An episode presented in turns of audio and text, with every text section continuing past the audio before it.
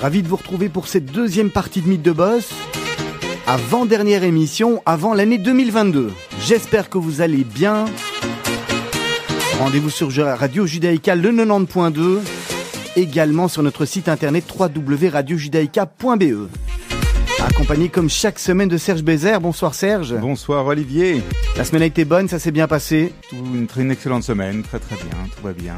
La vie est belle, bientôt les congés, c'est très bien. Ça va faire du bien, hein ça va faire un peu de bien de rompre la monotonie des semaines qui se suivent et se ressemblent un peu. Voilà, en tous les cas aujourd'hui ça sera pas monotone parce qu'on a quand même un, un invité exceptionnel. Marc Grossman de la société Célio. Bonsoir Marc. Bonsoir. On va essayer de trouver le bon curseur. Vous allez bien?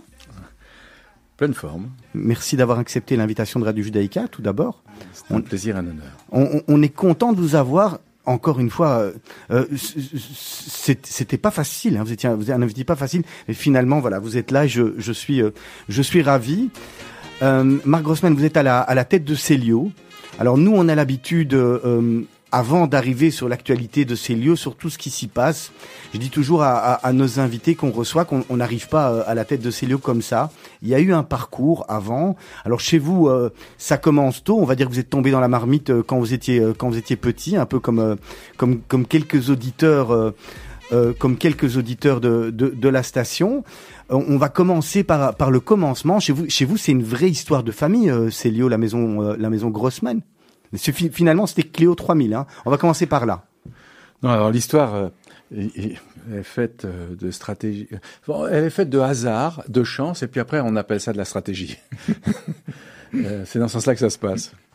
Donc, mon père avait un petit magasin de prêt-à-porter pour femmes qui s'appelait Cléo 3000. Mhm. Et j'ai un frère qui est toujours mon associé. j'ai un frère qui a toujours été un, très très mauvais élève. Je ne sais pas si vous vous rappelez de cette série télévisée Amicalement Vôtre. Tout à fait. Tony Curtis et Brett Sinclair, Voilà, moi je suis Brett Sinclair. Ah, d'accord. Et lui, c'est Tony Curtis. euh, et donc, euh, à l'âge de 16 ans et un jour, il a dit à mes parents euh, ben, c'est simple, l'école c'est fini, c'est obligatoire jusqu'à 16 ans. J'ai 16 ans et un jour, je n'y retournerai plus. Et, et se rendant compte qu'il ne pourrait pas lui faire changer d'avis, mon père a dit, OK, à un moment, d'accord, mais à une condition, c'est que tu viennes travailler avec moi. Et mon frère lui a dit, bah, je veux bien venir travailler avec toi, mais euh, le prêt-à-porter pour femme, euh, j'y comprends rien du tout. Moi, euh, je sors en boîte le soir, je m'amuse, j'ai mes copains. Ce que je comprends, c'est le prêt-à-porter pour hommes et comment les jeunes de mon âge s'habillent aujourd'hui. Et mon père lui a dit à ce moment-là, ben, écoute, le premier étage du magasin ne sert pas à grand-chose. reprends le premier étage et puis fais un rayon de jeans. Ce qu'il a fait, et au bout de six mois, il faisait plus de chiffre d'affaires que, que mon père en bas.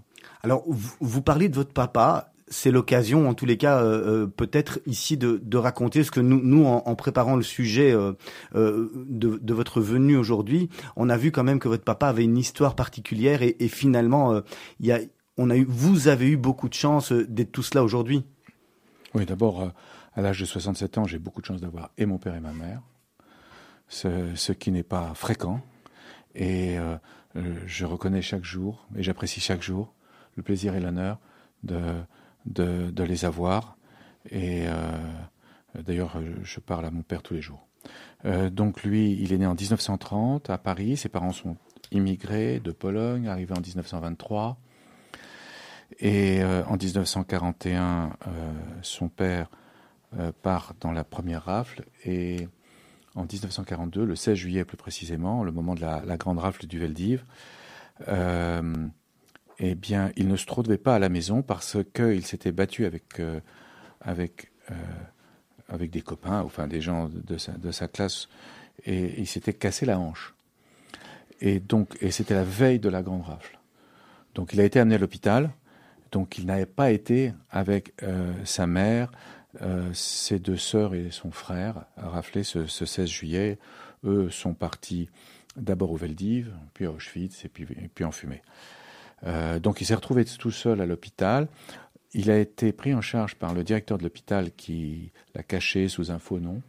Et il est resté trois ans et demi caché dans cet hôpital en attendant que la guerre se passe. Évidemment, pendant ces trois ans, il lui arrive énormément d'aventures. Dix fois, il aurait dix fois un miracle se passe et puis il s'en sort. Et c'est comme ça qu'il, qu'après la guerre, eh ben, il se retrouve à l'assistance publique pendant à peu près un an, jusqu'au moment où une tante le retrouve, l'adopte, et c'est là qu'il reprend sa vie. Mais l'histoire est intéressante en ce sens qu'à un moment, j'ai demandé à mon père de, l'écrire. Évidemment, il m'a dit, trouve quelqu'un, parce que moi, je sais parler, mais je ne sais pas l'écrire. Donc, euh, on l'a fait à compte d'auteur, on a, comme beaucoup d'ailleurs, comme beaucoup à compte d'auteur, on a, j'ai fait écrire un livre à mon père. Mais là où, où les choses sont différentes, c'est qu'il y a un éditeur qui est arrivé et qui a dit, est-ce que je peux romancer cette histoire? Et la publier Ce qui a été fait. Et le livre est paru sous le nom euh, N'habite plus à l'adresse indiquée et a été vendu à 35 000 exemplaires. Mais l'histoire ne s'arrête pas là. C'est qu'à un moment après, il y a un producteur de cinéma qui est venu et qui dit Est-ce que je peux re-romancer cette histoire et en faire un film? Pour sortir sur les grands écrans Ce qui a été fait en 2015, pardon. 2015, et c'est un, film qui est sorti qui, qui, euh, s'appelait Les Enfants de la Chance. Et. Euh, qui a eu un succès d'estime sur les écrans. Mais enfin, euh, j'étais très fier d'aller un jour sur le tournage et de voir un petit garçon de 12 ans et lui demander comment il s'appelait.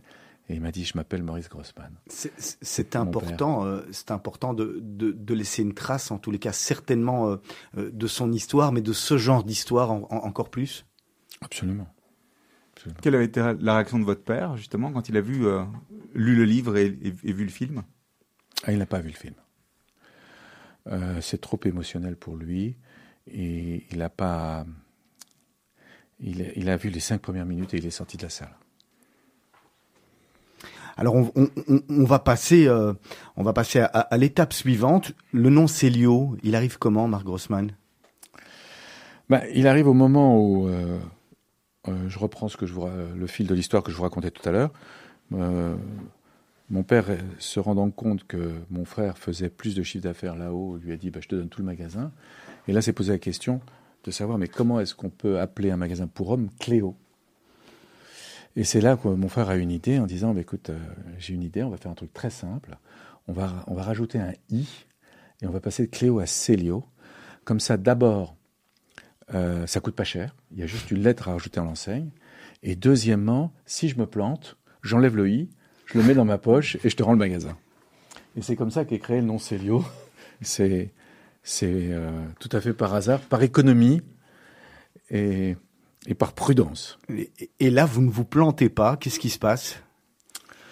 Bah alors, euh, moi, je suis plutôt Brett Sinclair, et donc euh, je fais tout un parcours d'études avec le bac, une école de commerce à, à Paris, et tout à fait par hasard, j'envoie mon dossier euh, aux différentes universités américaines et je suis accepté à Harvard.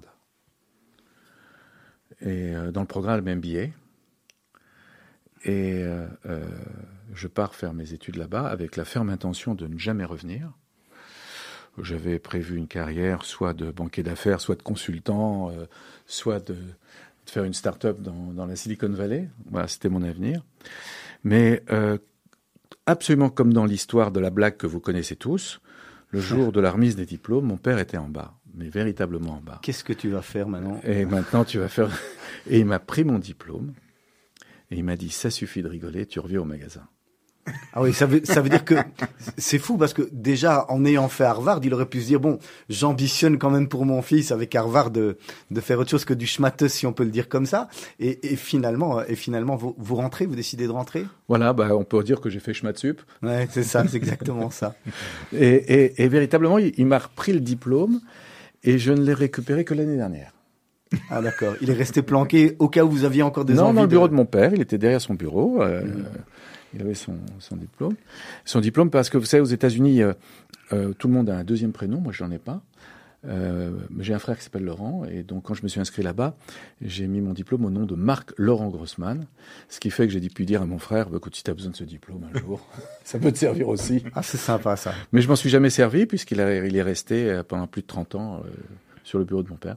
Et donc j'ai obéi, et j'ai dit non à toutes ces, toutes ces propositions euh, d'embauche. Pourquoi vous, vous sentiez en même temps qu'il y avait un gros potentiel euh, à, à, venir travailler avec votre, votre papa et votre frère? Vous vous êtes dit, tiens, ça vaut quand même la peine, même en ayant fait Harvard, j'ai peut-être beaucoup appris, mais, je pense qu'on peut développer euh, convenablement ce qui était encore les prémices de Célio C'est-à-dire que tout ça, c'est une histoire. C'est vraiment euh, de la chance. Euh, tout à fait par hasard, quelques mois avant que je reçoive mon diplôme, euh, mon frère m'a dit, mais toi qui as fait des études, il y a une chaîne de huit magasins à racheter, est-ce que tu peux m'aider à la racheter? Effectivement, j'ai fait la négociation, j'ai obtenu le financement, j'ai fait l'acquisition pour mon frère. Et, et, et lorsque je suis descendu de, du podium avec mon petit chapeau carré et le diplôme, ils m'ont dit Mais maintenant, tu nous as fait acheter huit magasins, tu peux pas nous laisser tout seul. Et je leur ai dit Bon, écoutez, je viens pour un an, puis après, je repars. Et Là, je suis jamais reparti. C'était combien de magasins à cette époque-là déjà, à ce moment-là bah, Un. Un plus huit alors Un plus huit. Donc quand vous arrivez, MBA en poche, neuf magasins. Alors neuf, moins de trois, parce qu'il y en avait trois mauvais, euh, six. Six. Et directement, vous embrayez dans euh, la gestion au quotidien, la, répartition des rôles, la répartition des tâches est relativement bien établie. Moi, la gestion, la finance, euh, l'immobilier, l'expansion, et mon frère le produit. Aujourd'hui, c'est encore comme ça? Non. Non, non. Non, on est passé à un autre stade, mais ça a été comme ça pendant longtemps. Et donc, euh, non, à partir de là, euh, on a, on a une réflexion qui consiste à dire, et ça c'était mon expérience des États-Unis, de comprendre qu'il fallait avoir un concept, qu'on ne pouvait pas le vendre le produit des autres, mais son propre produit. Et on a commencé très rapidement à importer d'Asie, à concevoir des collections et, euh, et à créer un concept différenciant pour l'époque de, de, ce que pouvait être un magasin et on a eu un succès euh, phénoménal euh, dès le début. On parle de quelle année là, plus ou moins? 85. Et, et, et ça, Marc Grossman, c'est quelque chose finalement que vous avez appris à Harvard? Finalement, ces études vous ont servi. Avec le recul aujourd'hui, est-ce que finalement ça, ça aide d'aller à Harvard? Ou à, part le nom, la carte de visite, euh, on apprend la même chose qu'ailleurs? C'est une bonne question. Je me la suis franchement jamais posée. Je, Bon, chacun répond différemment. Hein. En ce qui me concerne, moi, ça m'a aidé à penser grand. Est-ce que ça m'a, est-ce qu'il y a des choses que j'ai faites où je me suis dit, euh, ah, si j'avais pas fait Harvard, euh, je les aurais pas faites? Non. Est-ce que j'ai appris quelque chose là-bas que j'aurais pas pu apprendre ailleurs? Non.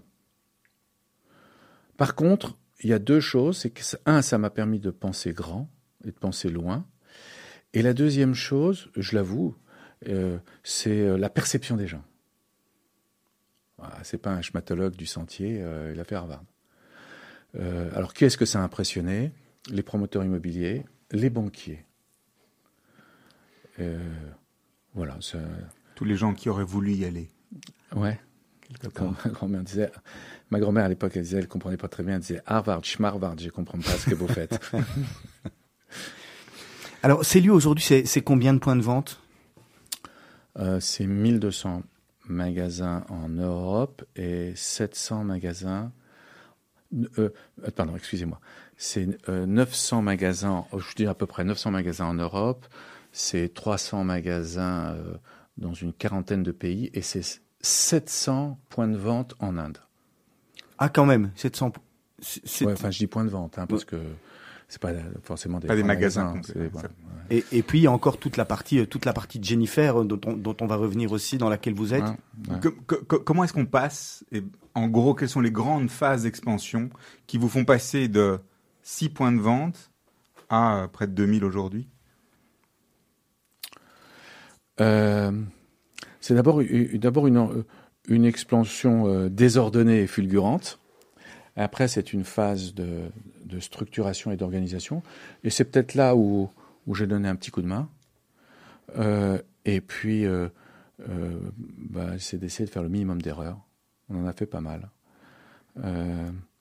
et, et, c'est de savoir. Je dirais que c'est de savoir s'entourer et c'est d'avoir accepté que. d'accepter d'être entouré de gens plus forts que soi et, et de ne pas avoir euh, trop d'ego.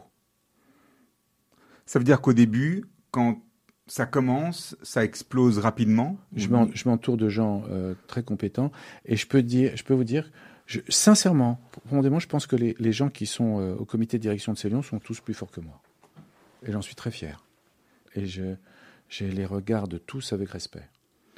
C'est ça finalement la, la force d'un chairman, de la personne euh, que vous êtes qui, qui est au-dessus, c'est finalement d'avoir ce, ce côté de dire effectivement ils seront meilleurs que moi dans dans, dans chaque domaine. C'est ça un moment qui, qui vous fait prendre du recul euh, par rapport à Célio et vous vous dites euh, vous, vous, étiez haut pendant j'imagine pendant quelques années et à un moment vous dites il y a meilleur que moi, on va on va les laisser. Moi je vais regarder ça de prendre un peu de recul? D'une part et puis d'autre part, j'ai jamais j'ai pas eu enfin, j'ai pas l'expérience et j'ai pas l'historique de ce que c'est que gérer une grosse boîte.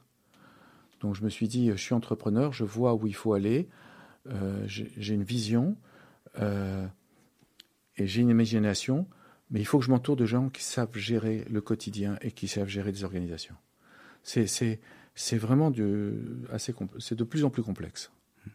Marc Grossman, on va marquer une première pause musicale. On vous avait demandé de, de choisir euh, euh, deux morceaux. Alors soit on a Lionel Richie, soit on a Billy Joel. Vous nous dites par lequel vous voulez commencer. Et puis même pour Lionel Richie, vous m'avez dit choisis ce que tu veux. Donc on, on, verra. Mais par quoi On va prendre votre choix. On prend quoi? Non, c'est le vote. C'est Lionel Richie. Alors j'ai soit Endless Love, soit Hello.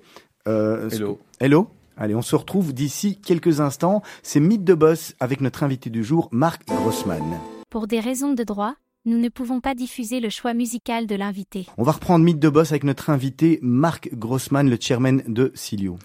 Alors revenons, euh, revenons à Celio, revenons un petit peu au, au, canaux de distribution aujourd'hui, à ce qui est, euh, à ce que, ce qui est la, force aujourd'hui encore de Celio. Euh, 2000 points de vente, 2000 points dans lesquels on peut retrouver vos produits, grosso modo, euh, à travers le monde. Aujourd'hui, dans le cadre du, du, du, contexte économique qu'on connaît, avec le Covid, etc., est-ce que on, on va vers plus de points de vente ou moins de points de vente pour vous? Ah, clairement, moins de points de vente. Euh... Partout Ou bien c'est seulement dans les marchés plus matures sur lesquels on dit euh, on va diminuer, essayer d'aller online, etc. Dans les marchés plus matures, oui. Donc il y a, y, a, y a, encore une logique de, de, de, croissance au niveau du nombre de points de vente physiques dans des marchés euh, émergents comme l'Inde dont vous parliez? Absolument. Ce, ce, qui se passe, c'est ce qui se passe, c'est que bon, D'abord, euh, la, montée en puissance d'Internet est, fulgurante. Je pense que dans le textile aujourd'hui, ça représente 17% de la, consommation globale. Euh, et, je pense que ça va monter probablement euh, vers 25. la deuxième chose, c'est que la motivation des clients pour se déplacer à magasin va changer. S'il s'agit simplement d'avoir un produit, on peut le commander sur Internet. Si on veut avoir une, expérience, on va en magasin. Donc, le, phénomène que je vois en ce moment, c'est moins de magasins, plus grands. Donc, on n'arrête pas de fermer des magasins et d'agrandir les magasins, ce qui fait qu'on garde le nombre de mètres carrés, mais sur moins de points de vente. Et là, on peut s'exprimer beaucoup mieux parce qu'on peut vendre euh, euh, une expérience, un environnement, du choix, euh, de la liberté d'action parce que la marchandise n'est pas serrée, euh, d'autres gammes de produits. Euh, et donc pour toutes ces raisons-là, c'est ça le sens de l'histoire. Il a bien changé le temps de le temps de Cléo finalement. le ah premier étage. Ouais, c'est ça. On n'est est plus du premier étage. Au niveau du digital, vous parliez de 17% en moyenne aujourd'hui, avec une tendance qui va vers qui devrait s'accroître dans les années qui viennent encore, a, priori.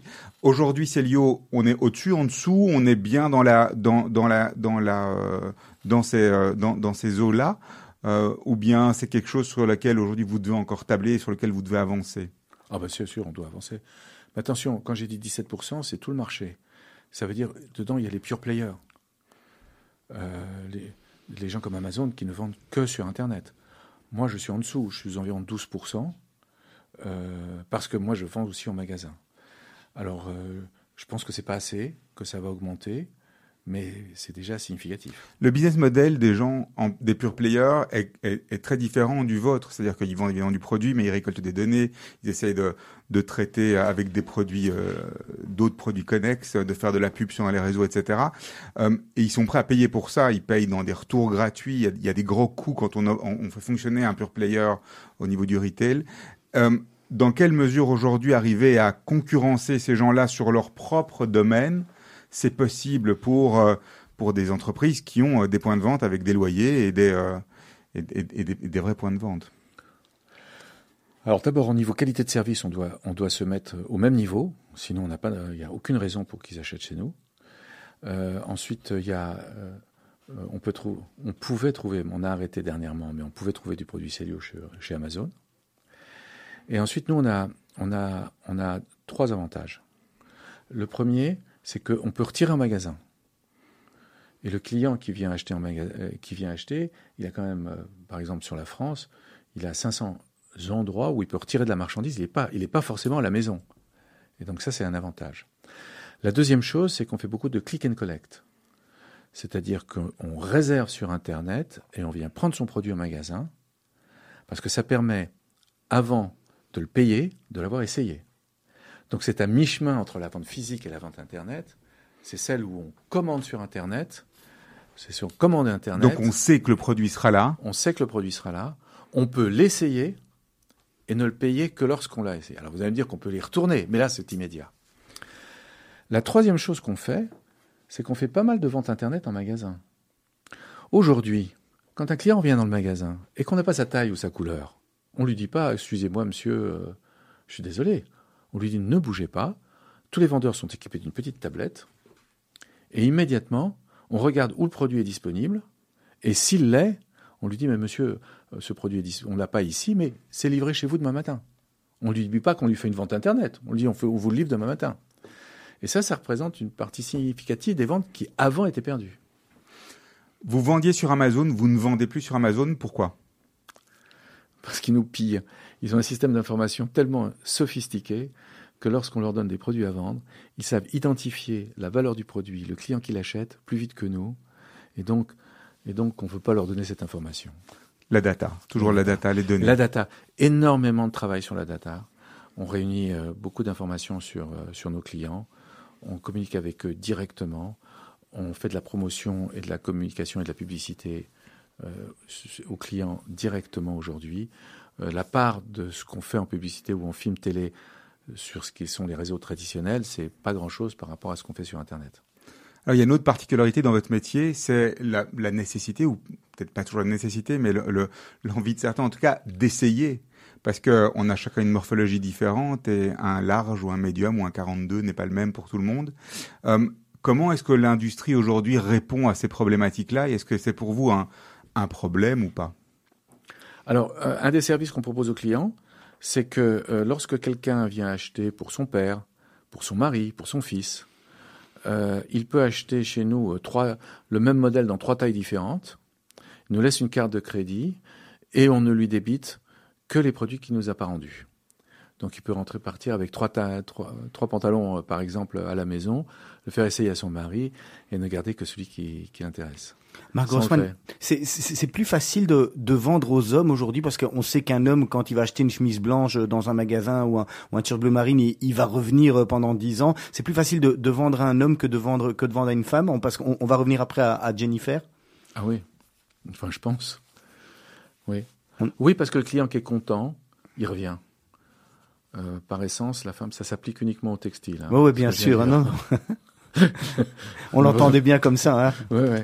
Tandis qu'une femme, par essence, quand elle est contente, elle va voir ailleurs si elle ne peut pas trouver mieux.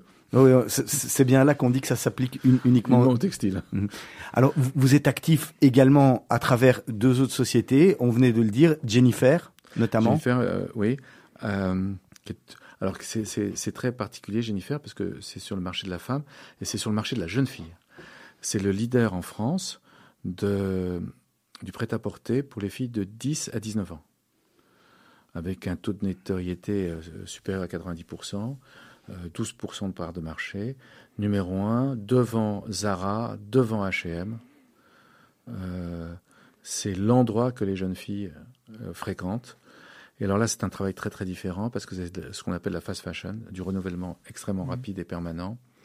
Et puis surtout, surtout, des réseaux sociaux, des influenceurs, ah des chanteurs. Moi, je peux vous dire que j'ai déjà été faire la, la, la, file pour ma fille euh, qui m'a envoyé chercher effectivement un pull d'une d'une youtubeuse ou d'une influenceuse. Hein. Voilà, c'est ça.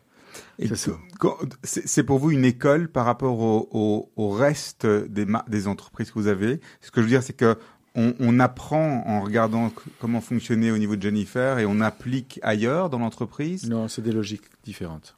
C'est vraiment différentes. Et alors vous êtes actif également dans une autre société qui s'appelle Château et Alors non non Château Forme. Château. Ça c'est une société dont je suis je suis qu'investisseur mais euh, avec le président actuel on contrôle l'entreprise. Alors, on est spécialisé dans dans tout ce qui est euh, séminaire, et retraite, euh, formation. Et donc euh, on fait ça à travers euh, 72 lieux qui sont souvent soit des immeubles, soit surtout des châteaux ou des lieux historiques. Comme par exemple en Belgique, on est à, l'abbaye de la Ramée, à Jodeuil.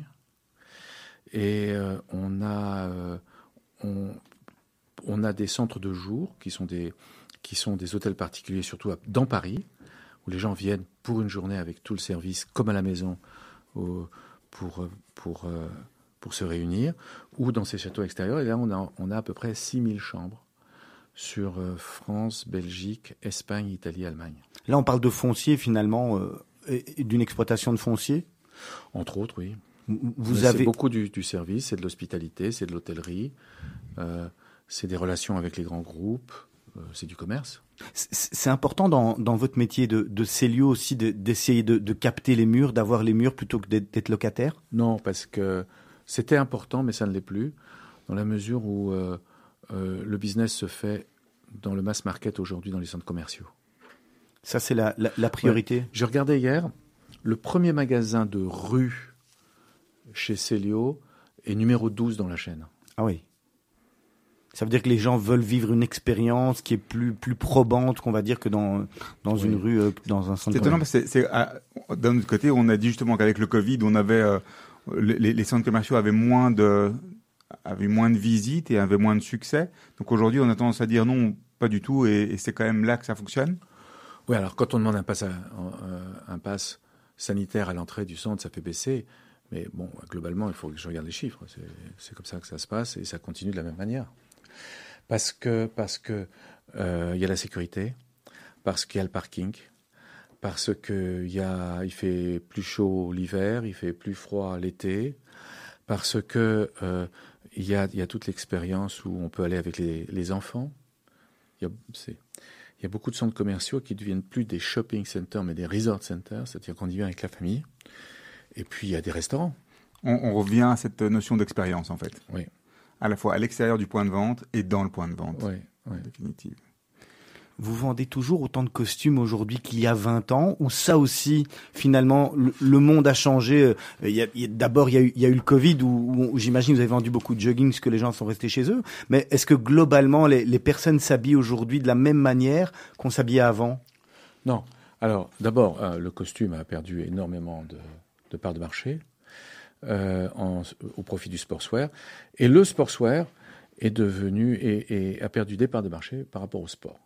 Aujourd'hui, clairement, euh, la première marque de chaussures au monde, c'est quand même Nike. Euh, on peut vous parler des startups israéliennes, mais enfin, c'est quand même une boîte qui vend que de la godasse et qui vaut 260 milliards de, dollars. C'est quand même colossal. Et euh, qui aujourd'hui a envie de marcher autrement que dans, dans des chaussures de sport qui sont tellement confortables Et donc, ça se déduit aussi sur la manière de s'habiller. Les pantalons, aujourd'hui, on a envie d'avoir. On ne veut pas marcher dans un pantalon, on veut être dans un, dans un pyjama. Et donc maintenant, il y a des tas de matières qui sont stretch, qui sont des jogging. Il y a maintenant, maintenant nous, on, fait, on vend énormément de jogging qui ont, qui ont des têtes de pantalon et, et, et, et, et de t-shirts et de, de, de polos qui sont eux aussi extrêmement élastiques, qui fait qu'on se sent confortable à l'intérieur. Et c'est ça qui prend les plus grosses parts de marché. Le costume, c'est juste, juste pour euh, l'embauche et la cérémonie. D'ailleurs, j'ai une petite histoire à vous raconter. Quand on a démarré, on, on avait, je me rappelle à l'époque, une vendeuse exceptionnelle. Et on a un client qui rentre dans le magasin, qui savait absolument pas de quoi il parlait, et qui disait, qui a dit, euh, je voudrais un costume sur mesure. Probablement quelqu'un lui a dit, euh, si tu veux être un lord, il faut que tu aies un costume sur mesure. Et la vendeuse qui répond, vous savez que vous avez de la chance, vous? Il m'en reste un.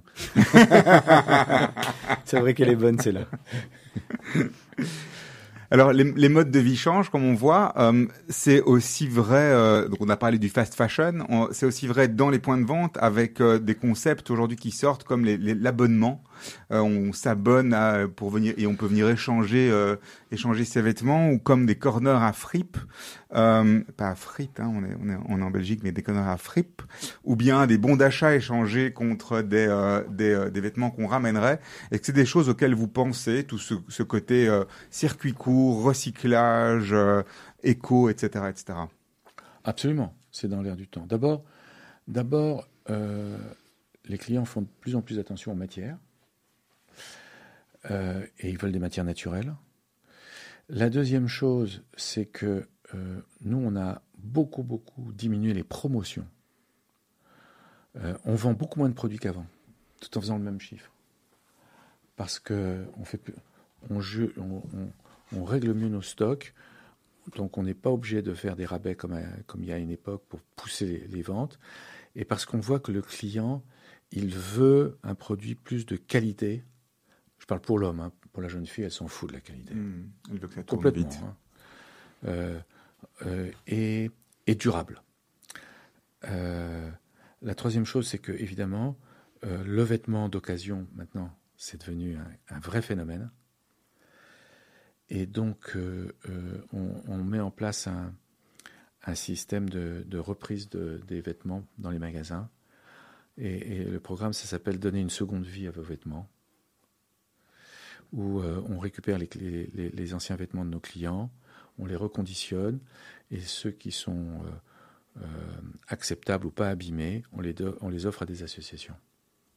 Marc Grossman, est-ce est que c'est encore possible, selon vous, aujourd'hui, d'avoir le nouveau Marc Grossman qui commence avec le magasin en travaillant avec son papa et qui va reconstruire une, chaîne avec plusieurs centaines ou plusieurs milliers de points de vente, ou finalement, entre aujourd'hui et le moment où vous avez commencé, finalement, c'est devenu impossible aujourd'hui de commencer à zéro pour arriver à cette magnifique réussite Alors, le nouveau Marc Grossman, il est dans la tech. Il démarre une start-up sur Internet et il la valorise plusieurs milliards avant de la revendre. c'est, c'est, ce n'est plus possible et, et ça n'a plus d'intérêt. Ça n'a plus d'intérêt. Il faut se positionner dans les marchés qui sont en croissance.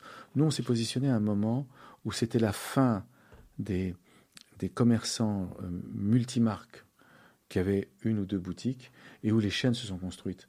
Donc, on a pris des parts de marché euh, on a mangé sur la laine de, quelqu'un d'à côté et on a créé notre croissance en prenant un marché. Notre, le marché maintenant, il appartient qu'à des chaînes structurées. Je parle au niveau retail. Et il appartient au monde de l'Internet. Et tous, à 1 ou 2 de, de part de marché près, tout le monde s'est réparti les choses. Et cette histoire n'est plus possible. Et puis les sommes en jeu à mettre en place sont, sont absolument colossales. Donc euh, je ne pense pas. Et ça n'a pas d'intérêt. Mmh. Bon, enfin, si j'avais si 20 ans, ce que je souhaiterais, c'est certainement pas dans le prêt-à-porter que je me mettrais. Mais dans la tech. Surtout, surtout avec le diplôme que j'ai. Mais dans la tech. Et, et, et alors, vous, vous, avez parlé d'Israël. Euh... Ou, ou, ou, comme Bodo.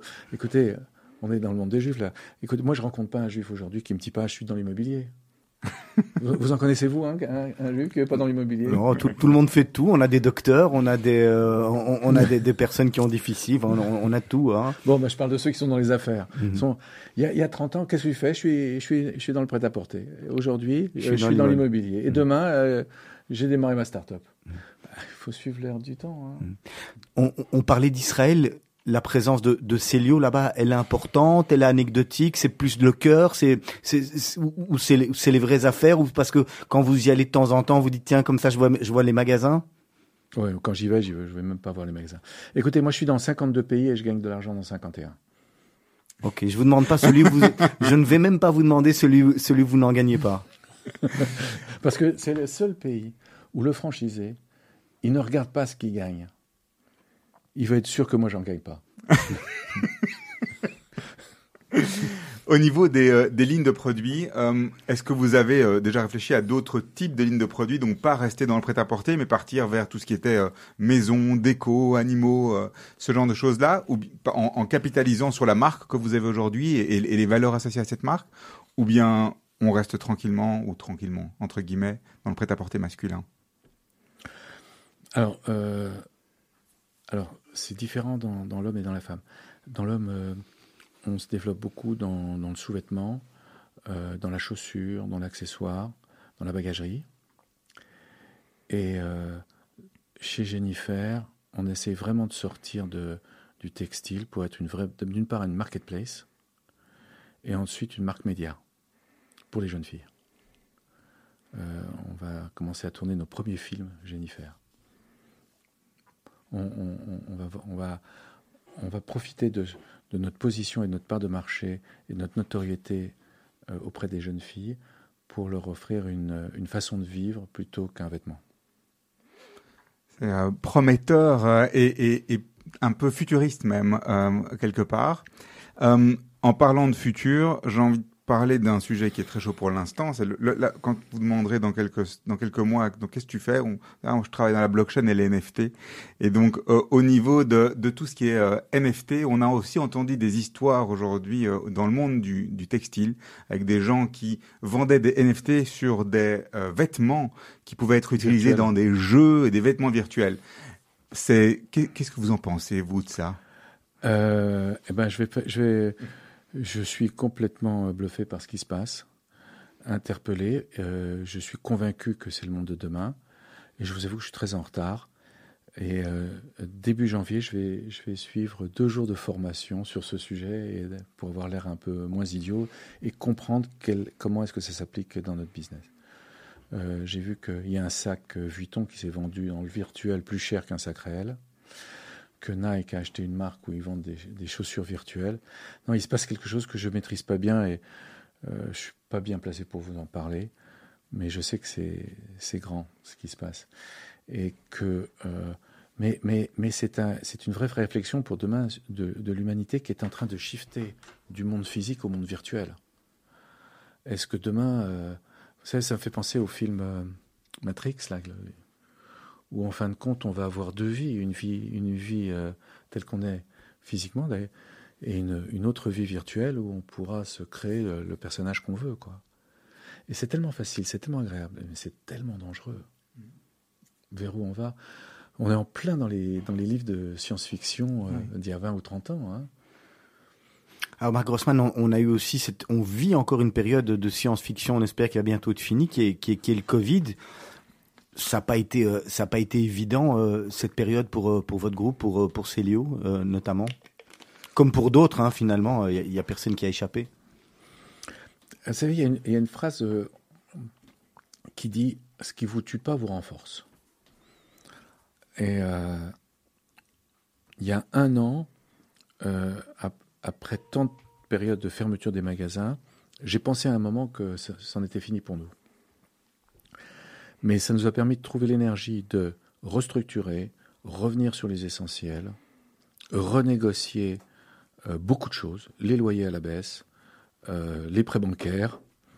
Euh, on a profité d'une procédure en France qui est très protectrice pour les, entreprises qui s'appelle la sauvegarde, dans laquelle on est rentré pour nous, pour nous protéger pendant cette période et protéger l'entreprise. J'ai fait, moi j'ai fait ce qui était à faire pour protéger les, les 6000 employés de mon entreprise et l'existence même de cette entreprise. Et, euh, eh ben on en est sorti, on est sorti victorieux, on a trouvé des accords avec tout le monde. Et je peux dire aujourd'hui euh, qu'on est plus fort qu'en 2019. Finalement, ça aurait été une, une force, c'est ce que vous disiez. Ouais, je, je, je me sens plus fort qu'en 2019. Euh, et, et, quelque part, euh, cette période de crise, comme beaucoup de crises, euh, permettent de faire une sélection entre ceux qui passent et ceux qui ressortent plus fort. Alors, période de crise qui, euh, qui n'en finit pas de finir, euh, puisque euh, on parle de nouvelles doses, de nouvelles vagues, etc. Au niveau commercial, ça se matérialise aussi avec des problèmes sur les, les supply chains et, et, sur les, les, disponibilités des stocks, des matières premières. C'est un problème pour vous aujourd'hui, ça, pour Célio, qui, qui est une marque globale? Ah oui, ça. Alors, oui et non. C'est un gros problème euh, euh, euh, sur les mois à venir, mais je ne pense pas que ce soit un problème existentiel.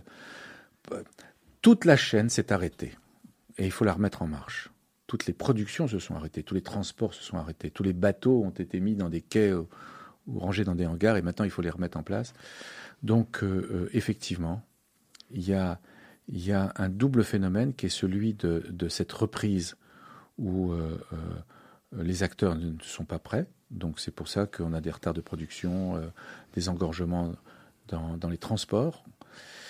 Et puis la deuxième chose, c'est qu'il y a eu tellement d'argent qui a été déversé, qu'il y a tellement d'argent qui a été distribué, et tellement d'argent qui est consommé en ce moment, que ça a créé euh, euh, des, des, besoins qui sont bien supérieurs à, à ce que les productions aujourd'hui peuvent permettre de faire. Mais je pense que tout ça, ça va se stabiliser dans les, dans les mois à venir. Pas peur de pousser inflationniste ou de monter les prix Ah ou... si, ah si. Si, parce que, parce que ces, ces coûts de transport... Tout le monde monte ses prix. Non, non, on rentre dans une période d'inflation importante. Et on a toujours dit dans les années 70 et 80 que ce qui provoquait l'inflation, c'était l'augmentation des salaires.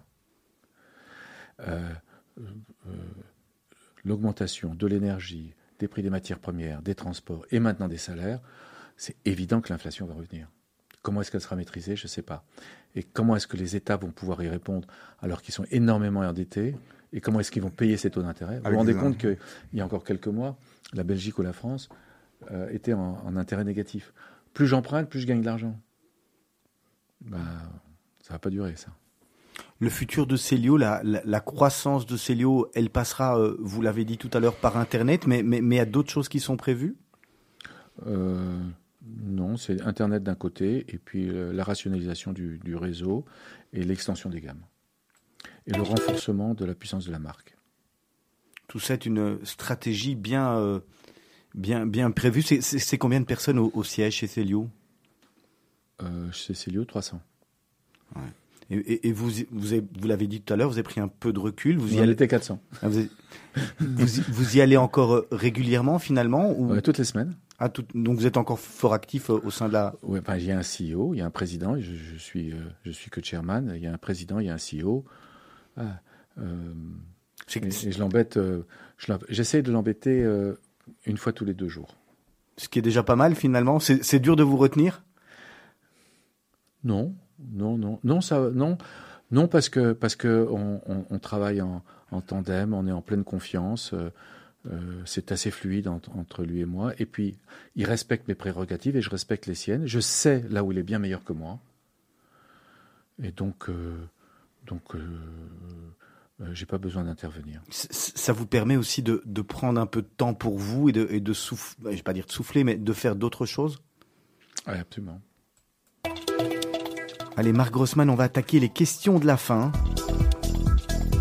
C'est quoi la, la, la, chose la plus folle que vous ayez fait dans votre, dans votre vie?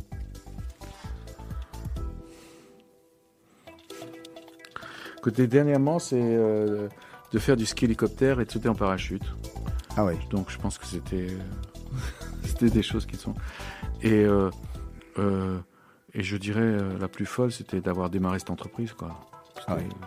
Les premières années, c'était complètement folle et inédite et inespérée et, et improbable quoi. Marc une, une, phrase que vous mettez souvent, euh, souvent en avant, quelque chose que vous aimez utiliser, une, une maxime, un, un, dicton SDV. Si Dieu veut. voilà. Baruch Hashem, c'est pareil. voilà. En regardant votre passé, est-ce que vous vous dites, waouh, c'est chouette, comment j'en suis arrivé là? Non, pas vraiment. Non, pour, pour, deux raisons. D'abord parce que je suis ashkenaz.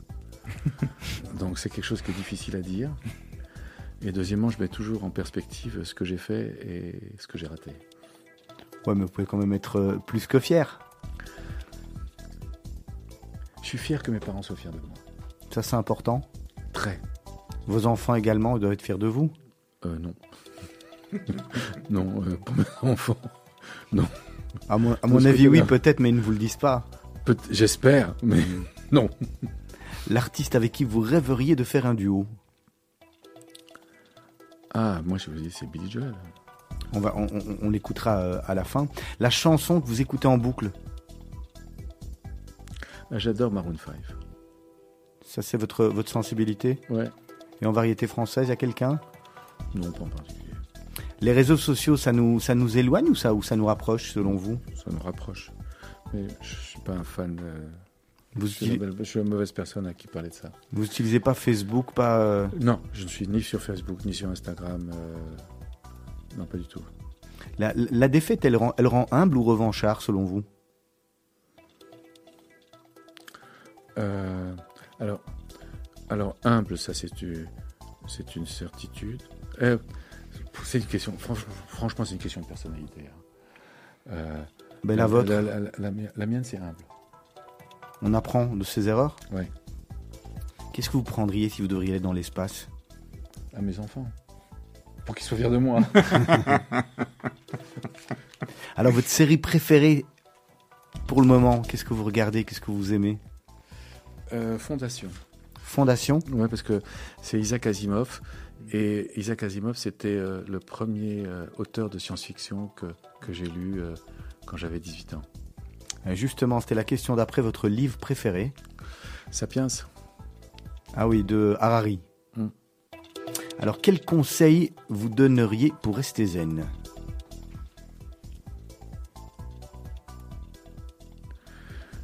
Un jour, euh, je raconter une histoire à ce sujet. Un, jour, euh, je suis à la, synagogue à, la bat mitzvah de la fille de mon, de mon frère.